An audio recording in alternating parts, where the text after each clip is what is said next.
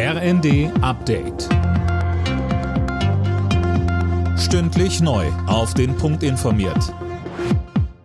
Ich bin Dirk Jostes. Guten Morgen. Mit ihrer Ankündigung, die Maskenpflicht im Nahverkehr aufzuheben, stoßen Bayern und Sachsen-Anhalt auf ein geteiltes Echo. Sönke Röhling, Kritik kommt etwa von Gesundheitsminister Lauterbach. Ja, der SPD-Mann findet, die Corona-Regelungen sollten bleiben, denn die Kliniken seien voll, es gebe noch zu viele Corona-Tote und dazu noch andere Atemwegserkrankungen. Ähnlich sieht es auch RKI-Chef Wieler.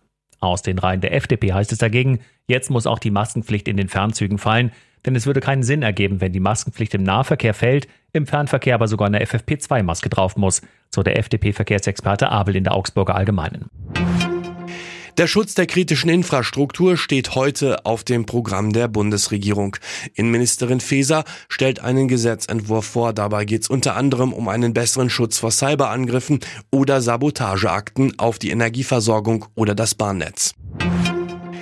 Nach der schrecklichen Messerattacke auf zwei Schülerinnen in Illerkirchberg bei Ulm ist Haftbefehl gegen den Tatverdächtigen erlassen worden. Der Vorwurf Mord und versuchter Mord. Mehr von Tom Husse. Der 27-Jährige befindet sich in einem Krankenhaus für Häftlinge, weil er sich bei dem Angriff selbst verletzt hat. Er soll vorgestern eine 14-Jährige getötet und ein weiteres Mädchen schwer verletzt haben. Warum ist noch unklar.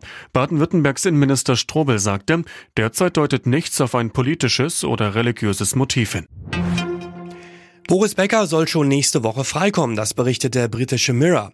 Demnach wurde der 55-Jährige für ein Schnellverfahren zugelassen, bei dem ausländische Häftlinge in ihre Heimatländer entlassen werden. So sollen die britischen Gefängnisse entlastet werden.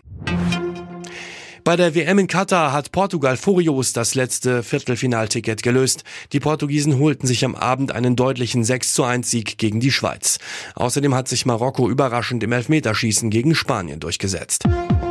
Alle Nachrichten auf rnd.de